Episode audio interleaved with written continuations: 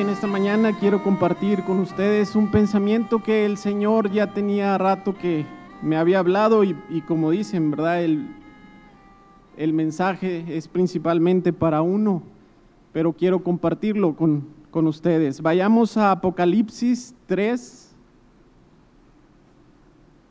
Apocalipsis 3, 7. Dice el mensaje a Filadelfia. Dice, escribe al ángel de la iglesia en Filadelfia, esto dice el santo, el verdadero, el que tiene la llave de David, el que abre y ninguno cierra y cierra y ninguno abre. Yo conozco tus obras, he aquí he puesto delante de ti una puerta abierta, la cual nadie puede cerrar, porque aunque tienes poca fuerza, has, has guardado mi palabra y no has negado mi nombre. He aquí, yo entrego de la sinagoga de Satanás a los que se dicen ser judíos y no lo son, sino que mienten. He aquí, yo haré que vengan y se postren a tus pies y reconozcan que yo te he amado. Por cuanto has guardado la palabra de mi paciencia, yo también te guardaré de la hora de la prueba que ha de venir sobre el mundo entero para probar a los que moran sobre la tierra y hasta el 11. He aquí, dice, yo vengo pronto, retén lo que tienes para que ninguno tome tu corona. Y es ahí donde quiero enfatizar este mensaje. Dice, retén lo que tienes para que ninguno tome tu corona. Sabemos que una corona habla de reyes de la realeza, de autoridad, y como vemos en Apocalipsis 1.6, ahí atrásito, dice, y nos hizo reyes y sacerdotes para Dios su Padre, a Él sea gloria e imperio por los siglos de los siglos. Amén. Apocalipsis 5.10. Más adelante dice, y nos ha hecho para nuestro Dios reyes y sacerdotes y reinaremos sobre la tierra. Hermanos, el Señor quiere que reinemos. Este mensaje y esta palabra es para todos, no es para alguien que diga, no, pues es solo para estos líderes o es para este pueblo o es para esta gente, no, es para todos nosotros. Pero hay algo que tenemos que hacer, dice, retén lo que tienes para que nadie robe tu corona. ¿Y qué tenemos? Gracias a Dios hemos recibido mucha luz para poder tener una relación íntima con nuestro Dios. Cosas esenciales para caminar cosas esenciales para dar en el blanco, para terminar bien nuestra carrera, cosas esenciales para poder llevar una vida santa apartada al Señor en medio de estas tinieblas que hoy reinan en este mundo. Y quiero ver con ustedes un ejemplo, un pasaje de, de un hombre que no guardó su corona y terminó mal su caminata. Todos sabemos y hemos oído de la vida del rey Saúl. Y miren hermanos, cuando uno lee la vida del rey Saúl o empieza a leer los pasajes en Primera de Samuel, empieza viendo que empezó muy bien su caminata. Vayamos a Primera de Samuel 10.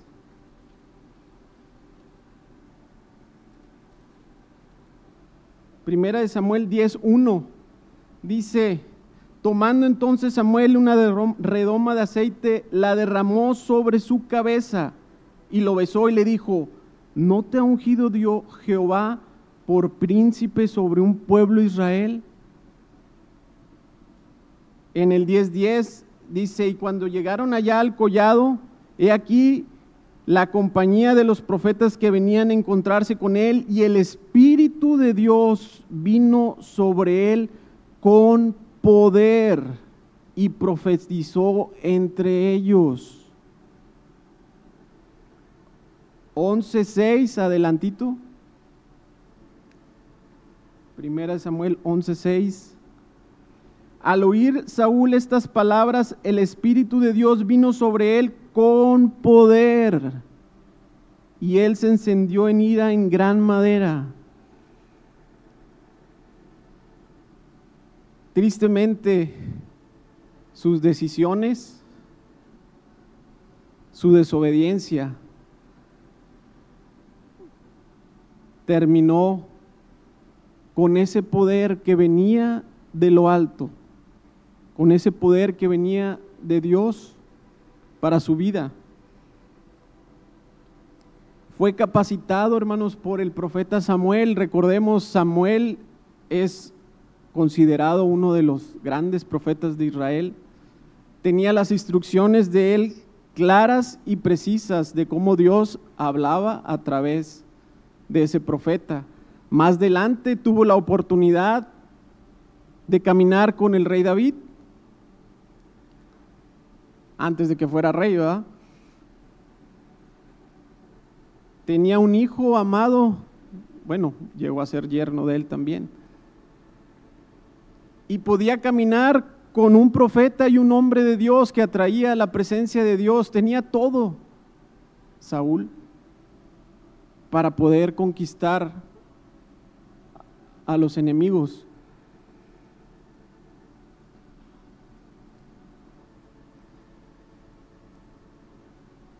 Pero hubo algo que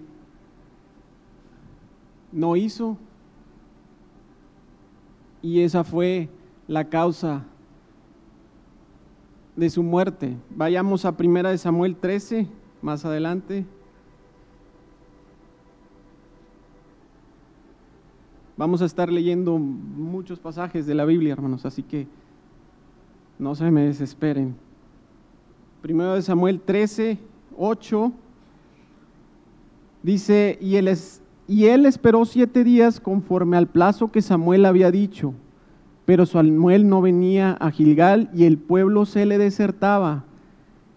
Entonces dijo Saúl, traedme holocausto y ofrendas de paz, y ofreció el holocausto. Y cuando él acababa de ofrecer el holocausto, he aquí Samuel que venía y Saúl salió a recibirle para saludarle. Entonces Samuel dijo, ¿qué has hecho? Y Saúl respondió, porque vi que el pueblo se me desertaba y que no venías dentro del plazo señalado y que los filisteos estaban reunidos en Mignas, me dije, ahora descenderán los filisteos contra mí a Gilgal y yo no he implorado el favor de Jehová. Entonces me esforcé, pues, y ofrecí holocausto. Entonces Samuel dijo a Saúl, locamente has hecho no guardaste el mandamiento de Jehová tu Dios, que él te había ordenado, pues ahora Jehová hubiera confirmado tu reino sobre Israel para siempre, mas ahora tu reino no será duradero. Imagínense, hermanos, una instrucción tan simple que era esperar siete días, era el séptimo día ese. Y Saúl dijo, no, ya no llegó, adelantémonos.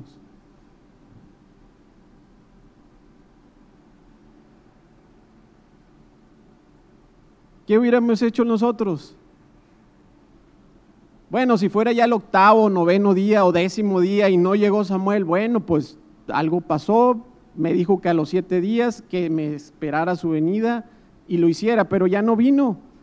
O dos, o me espero, lo sigo esperando y no lo hago, o lo hago, pero no al séptimo día antes de, de la palabra que el Señor le había dicho. Hermanos, fue un acto simple, sencillo de desobediencia. Y ahí el Señor hubiera confirmado su reino para siempre. Sin embargo, el Señor no se quedó ahí. Vayamos al 15. Primera de Samuel 15. el Señor le seguía dando otra oportunidad más. 15.1 dice, después Samuel dijo a Saúl, Jehová me envió a que te ungiera por rey sobre tu pueblo Israel. Ahora pues, fíjate bien, está atento Samuel, Saúl, perdón, está atento a las palabras de Jehová. Oye, así ha dicho Jehová de los ejércitos, yo castigaré lo que hizo Amalek a Israel al oponerse en el camino cuando subía a de Egipto. Ve pues y hiere a Amalek y destruye todo lo que tiene y no te apiades de él. Primero, no te apiades de él. Mata a hombres, mujeres, niños y aún los de pecho, vacas, ovejas, camellos y asnos Saúl pues convocó al pueblo y les pasó revista en Telaim. Doscientos mil de a pie y diez mil hombres de Judá. Y viniendo Saúl a la ciudad de Amalek, puso emboscada en el valle. Y dijo Saúl a los eneos, idos apartaos y salid entre los de Amalek, para que no os destruya juntamente con ellos, porque vosotros mostrasteis misericordia a todos los hijos de Israel cuando subían de Egipto y se apartaron los eneos de entre los hijos de Amalek. Y Saúl derrotó a los amalecitas desde Ávila hasta llegar a Shur, que está al oriente de Egipto. Y tomó vivo a Agag, rey de Amalek, pero todo el pueblo mató a filo, pero a todo el pueblo mató a filo de espada. Y Saúl y el pueblo perdonaron a Agag y a lo mejor de las ovejas y del ganado mayor y de los animales engordados, de los carneros y de todo lo bueno, y no lo quisieron destruir, mas todo lo que era vil y despreciable destruyeron. Y vino palabra de Jehová a Samuel diciendo, me pesa haber puesto por rey a Saúl porque ha vuelto, se ha vuelto de en pos de mí y no ha cumplido mis palabras. Y se apesadumbró Samuel y clamó Jehová toda aquella noche. Madrugó luego Samuel para ir a encontrar a Saúl por la mañana y fue dado aviso a Samuel diciendo, Saúl ha venido a Carmel. Y he aquí se levantó un monumento y dio la vuelta y pasó adelante y descendió a Gilgal. Vino pues Samuel a Saúl y Saúl le dijo, bendito sea tú, bendito seas tú de Jehová yo he cumplido tu palabra. Samuel entonces dijo, pues qué valido de ovejas y bramido de vacas es que este que oigo yo de mis oídos. Y Saúl respondió, ah, bueno, bueno, de Amalek lo he traído, de Amalek los he traído porque el pueblo perdonó lo mejor de las ovejas y de las vacas para sacrificarlas a Jehová, tu Dios, tu Dios, Samuel. Pero lo demás lo destruimos, lo vil y despreciable. Entonces dijo Samuel a Saúl, déjame declararte lo que Jehová me ha dicho esta noche. Y él respondió, ah, sí, di, di, Y dijo Samuel, aunque eras pequeño en tus propios ojos, ¿no has sido hecho jefe de las tribus de Israel y Jehová te ha ungido por rey de Israel sobre Israel? Y Jehová te envió en misión y dijo, ve y destruye a los pecadores de Amalek y hazles guerra hasta que los acabes.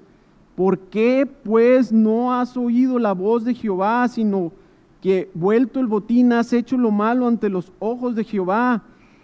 Y Saúl, y Saúl respondió a Samuel, antes bien he obedecido la voz de Jehová y fui a la misión que Jehová me envió y he traído a Agag, rey de Amalek, y he destruido a los amalecitas. Mas el pueblo tomó el botín, ovejas y vacas, las primicias del anatema. Anatema, hermanos, fíjense bien lo que había traído Saúl para ofrecer sacrificios a Jehová, tu Dios, en Gilgal. Y Samuel dijo, se complace Jehová tanto en los holocaustos y víctimas como que se obedezca a las palabras de Jehová. Ciertamente el obedecer es mejor que los sacrificios y prestar atención que la grosura de los carneros, porque como pecado de adivinación es la rebelión y como ídolos e idolatría la obstinación.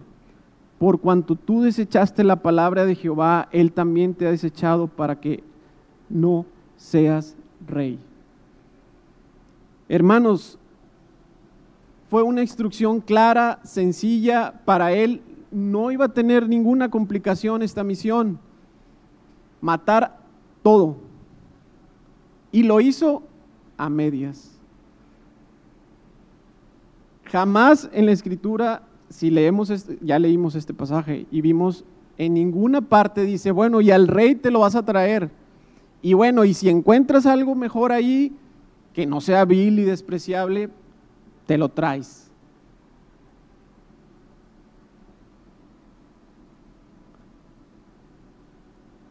Compara dos cosas sencillas, dos pecados sencillos ante los ojos de nosotros, con cosas grandes y terribles, con pecados más grandes como es la rebelión y la idolatría o la obstinación.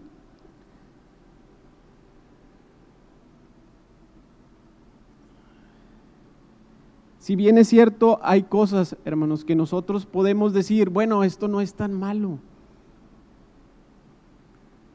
Si hiciéramos una comparación con las obras de la carne, vayamos a Gálatas. Vayamos a Gálatas 5, 19.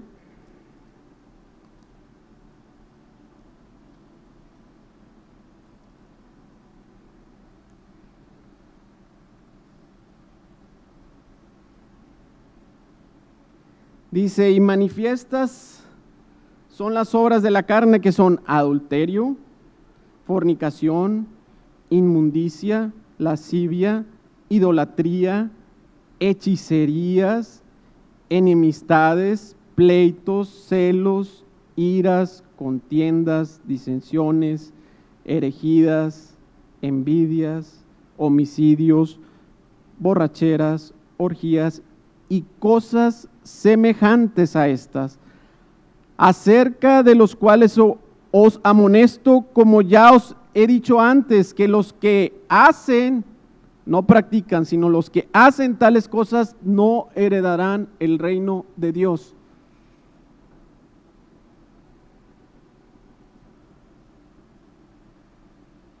Bueno, Samuel, no era idolatría, no era hechicería,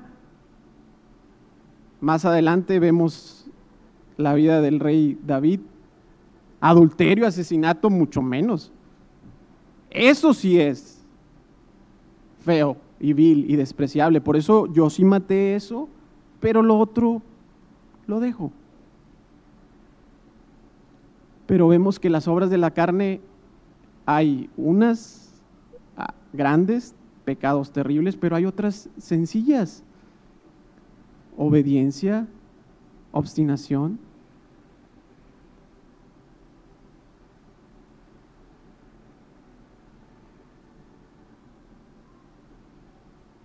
Obedecer, dice en ese pasaje, es mejor que los sacrificios. regresemos a Primera de Samuel 28. Primera Samuel 28.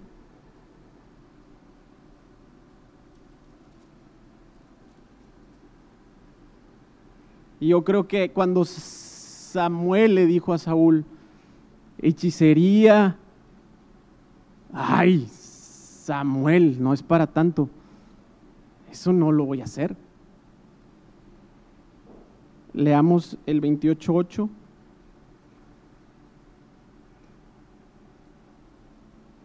Y se disfrazó Saúl y se puso otros vestidos eso quiere decir que se quitó su corona, se quitó sus vestidos reales y mudó a otros vestidos viles, me imagino. ¿Para qué? Para que no fuera reconocido que él era Saúl. Y se fue con dos hombres y vinieron a aquella mujer de noche y él dijo, yo te ruego que me adivines por el espíritu de adivinación y me haga subir a quien yo te dijere. Y la mujer le dijo, he aquí tú sabes lo que Saúl ha hecho y cómo ha cortado de la tierra a los evocadores y a los adivinos. ¿Por qué pues me pones tropiezo a mi vida para hacerme morir? Entonces Saúl le juró por Jehová diciendo, vive Jehová que ningún mal te vendrá sobre esto, mira tú hazlo. La mujer entonces dijo, ¿a quién quieres que, a quién te haré venir? Y él respondió, hazme venir a Samuel. Y viendo la mujer a Samuel, clamó en alta voz y habló aquella mujer a Saúl diciendo, ¿por qué me has engañado? Pues tú eres Saúl.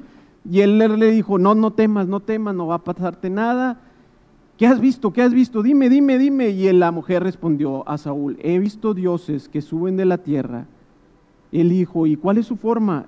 Y ella respondió, un hombre anciano viene cubierto de un manto. Saúl entonces entendió que era Samuel y humillando el rostro a tierra hizo gran reverencia y Samuel dijo a Saúl, ¿por qué me has inquietado haciéndome venir? Y Saúl respondió, estoy muy angustiado, pues los filisteos pelean contra mí, Dios se ha apartado de mí y no me responde más, ni por medio de profeta, ni por sueños, por esto te he llamado, para que me declares lo que tengo que hacer. Entonces Samuel dijo, ¿y para qué me preguntas a mí si Jehová se ha apartado de ti y es tu enemigo? Jehová te ha hecho como dijo por medio de mí, pues Jehová ha quitado el reino de tu mano y lo ha dado a tu compañero David. Como tú no obedeciste a la voz de Jehová, ni cumpliste el ardor de su ira contra Amalek, por esto Jehová te ha hecho esto hoy. Algo que jamás yo creo que iba a pasar por la mente de Saúl cuando Samuel le dijo que no prestaba atención, no obedecía, que era hechicería y espíritu de adivinación, lo terminó haciendo al final de su vida. Y como les repito, no eran cosas viles y despreciables, era Amalek. Amalek ya sabemos que habla de la carne, de las obras de la carne. Ah, hermano, pero no son obras como adulterio y fornicación, no, pero ¿y la obediencia? Las murmuraciones contra el liderazgo, contra la autoridad, las envidias, las rencillas,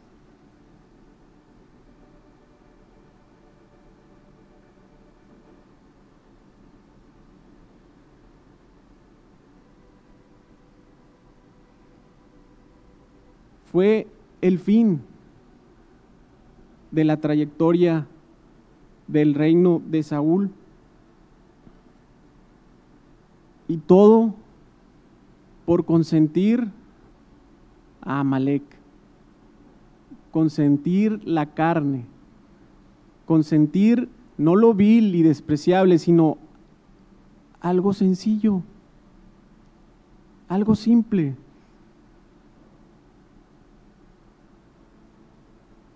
Hermanos, el Señor buscaba confirmar su reino, como lo leímos en el 13:13. Dios buscaba confirmar el reino a Saúl. No lo puso ahí para después desecharlo y quitárselo. Si hubiera obedecido esos siete días, ahí lo hubiera confirmado. ¿De qué manera? De muchas maneras. El Señor tiene muchas maneras de hacer las cosas. Si hubiera mostrado al menos Saúl algo o un poco de arrepentimiento y decir, sí, es cierto, locamente hice, es cierto, es verdad, Samuel, perdóname, perdóname, he hecho locamente esto, sí, he fallado, he pecado, ¿Cuál fue la diferencia con David? Como lo vimos la semana pasada, dejarse moldear en las manos del alfarero para alcanzar misericordia. David, cuando oyó su pecado, cuando oyó lo que había hecho, lo primero que hizo fue postrarse y decir, Señor, es cierto, es cierto, así soy, yo soy así, no obedezco, tengo envidias, murmuro, cuestiono. Es cierto, Señor, pero Señor, examina mi corazón, trata mi corazón. Y esa fue la diferencia entre un rey y otro rey.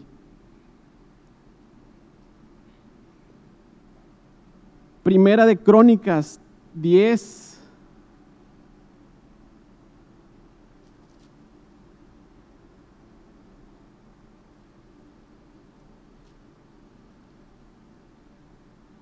Trece dice, así murió Saúl por su rebelión con que prevaricó contra Jehová, contra la palabra de Jehová, la cual no guardó, y porque consultó a una adivina y no consultó a Jehová. Por esta causa lo mató y traspasó el reino a David, hijo de Isaí. El fin, hermanos, de Saúl no era ese. Saúl debió de haber terminado bien su carrera, así como la empezó. La prueba está que cuando David oye que Saúl y Jonatán habían muerto. Lo primero que hizo fue, dice, rasgar sus vestidos. Lloraron y lamentaron y ayunaron hasta la noche. Incluso, hermanos, al que le había dado la noticia, lo mató. Vayamos a segunda de Samuel.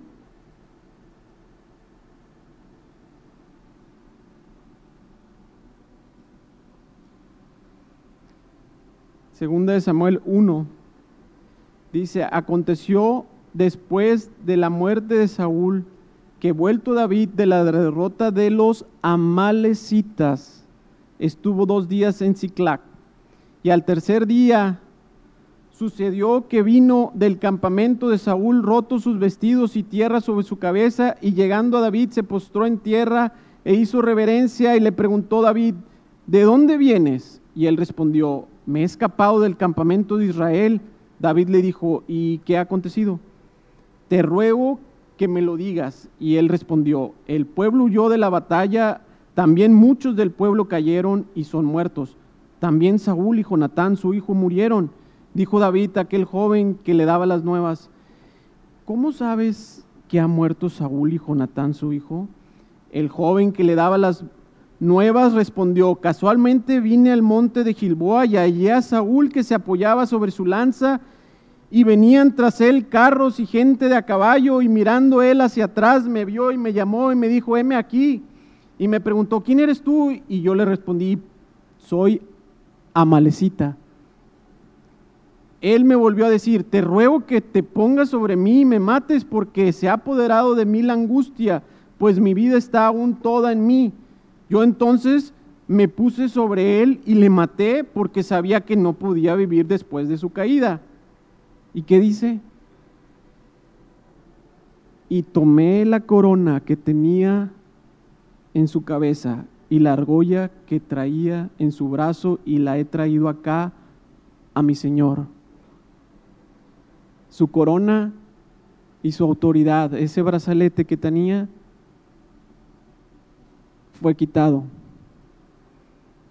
Entonces David, haciendo sus vestidos, los rasgó, lo mismo hicieron los hombres que estaban con él, y lloraron y lamentaron y ayudaron hasta la noche por Saúl y por Jonatán, su hijo, por el pueblo de Jehová y por la casa de Israel, porque habían caído a filo de espada. Y David dijo a aquel joven que había traído las nuevas, entre comillas, ¿de dónde eres tú? Y él respondió, yo soy hijo de un extranjero amalecita.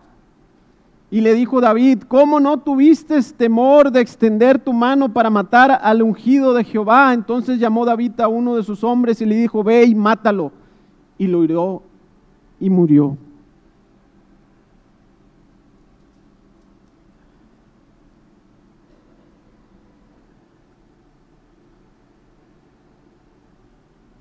un paréntesis, el amalecita le quitó la corona y su brazalete, no lo mató. Si vemos el relato del Espíritu Santo en el 31, en el 4 dijo, entonces dijo Saúl a sus coreos, saca tu espada y traspásame con ella para que no vengan estos incircuncisos y me traspasen y me escarnezcan. Mas su escudero no, no quería porque tenía gran temor. Como David le dijo, ¿cómo no tuviste este temor? Como el temor que tenía David de tocar siquiera a Saúl. Entonces tomó Saúl su propia espada y se echó sobre ella y viendo su escudero a Saúl muerto, ya estaba muerto, él también se echó sobre su espada y murió con él. Así murió Saúl en aquel día juntamente con sus tres hijos y su escudero y todos sus varones. Para congraciarse, este amalecita le agregó que lo había matado. No, pero lo que sí hizo fue quitarle su corona, la que él tenía de rey, y traérsela a David. ¿Y quién fue, hermanos? El que lo hizo, un amalecita. Ya no debían haber estado en esta tierra ellos, en ese momento. Ya debieron haber, Saúl debió haberlos aniquilado a todos. Pero dejas algo sencillo. No es adulterio, no es homicidio, pero es desobediencia, es murmuración, es envidia. Y una malecita puede quitar nuestra corona. Nos podemos quedar sin la corona que el Señor dice, reténla. En Apocalipsis, retén lo que ya tienes. No dejemos que cosas pequeñas, sencillas, quiten nuestra corona cosas sutiles a la carne, no transgresiones tan grandes como hechicería, bueno, ya lo compara, ¿verdad?, con rebelión. Adulterio, nuestros ojos, hablándolo espiritualmente, asesinato, nuestra boca, nuestras palabras hacia el Señor y hacia nuestros hermanos.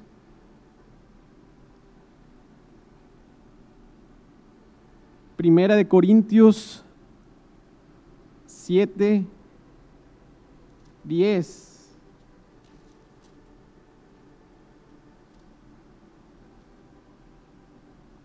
No, perdón, 10, 7.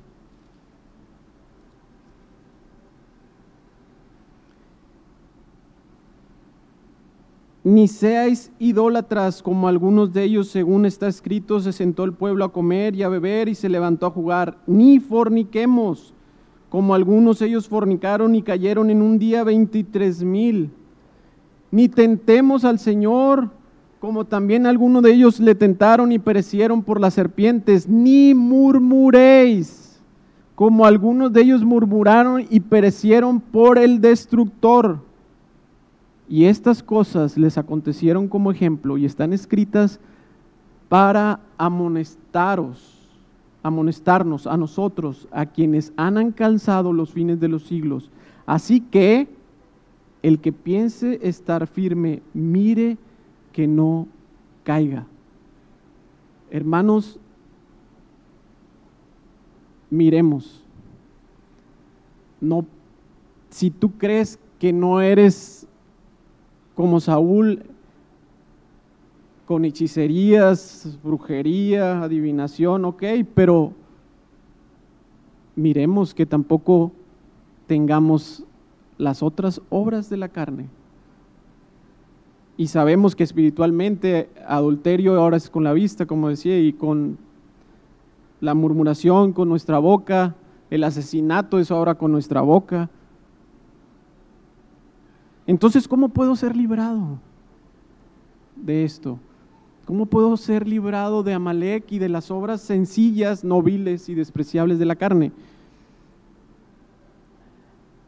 una clave, hermanos, es amar la aprobación de Dios y no de los hombres. Amar la presencia de Dios más que nuestra reputación. La preocupación principal de Saúl siempre fue quedar bien con el pueblo, quedar bien con los demás, con los hombres. Por eso actuó locamente y adelante, más adelante le perdonó la rey a un rey impío, a Amalek, que fue la causa al final de que le quitaran su corona. Y tristemente terminó suicidándose, quitándose la vida. Y todo para no quedar mal ¿Con quién? Con los filisteos, porque le dijo al escudero, no quiero que me escarnezcan estos filisteos, que se burlen de mí, prefiero que tú me mates. No, yo no puedo tocar al ungido. Entonces yo me mato, para que digan que no vino un filisteo a matarme. No pensó la aprobación de Dios. y bueno, ¿y Dios qué dice del suicidio?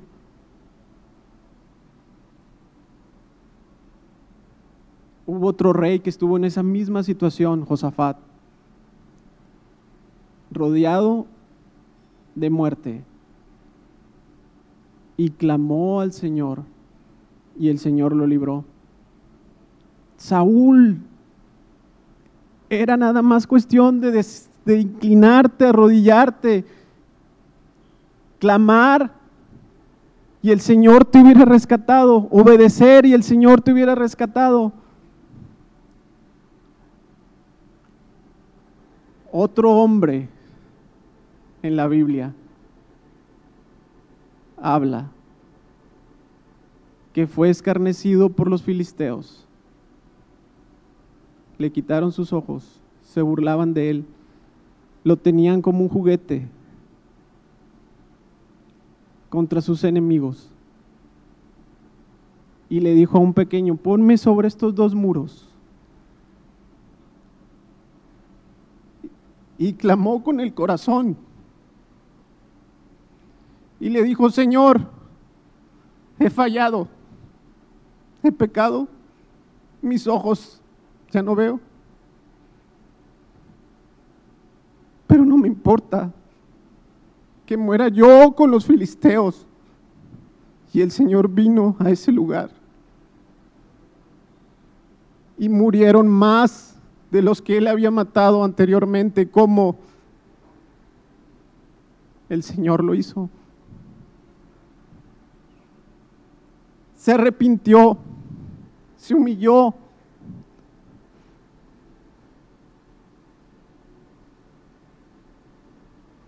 No me importa que se burle el mundo de mí. No me importa lo que opine la gente. No me importa lo que digan. Me importa la aprobación del Señor. Eso es lo más importante para que retengas tu corona. Y hoy en la mañana decía la corona y en la alabanza, ¿cuál es nuestra corona? Cristo es nuestra corona. Prefiero a Cristo antes que honra tener antes que dominios, antes que reyes y reinos, todo lo que pueda ofrecerme el Señor.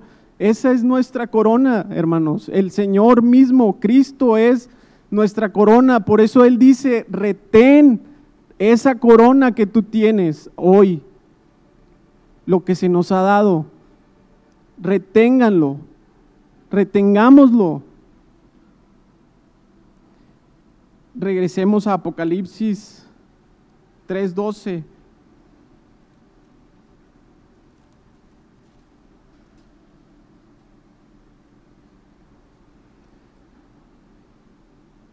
Si tú retienes esa corona, dice, al que venciere yo le haré columna en el templo de mi Dios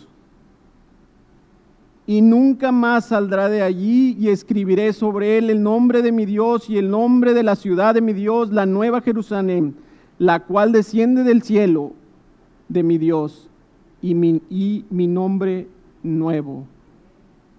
El que tiene oído, el que tiene oído, oiga lo que el Espíritu dice a las iglesias. Hermanos, qué importante es retener lo que ya tenemos, esa corona, y que nadie nos la quite. Que ninguna malecita, que ninguna cosa de la carne, por sencilla que sea, nos quite esa corona.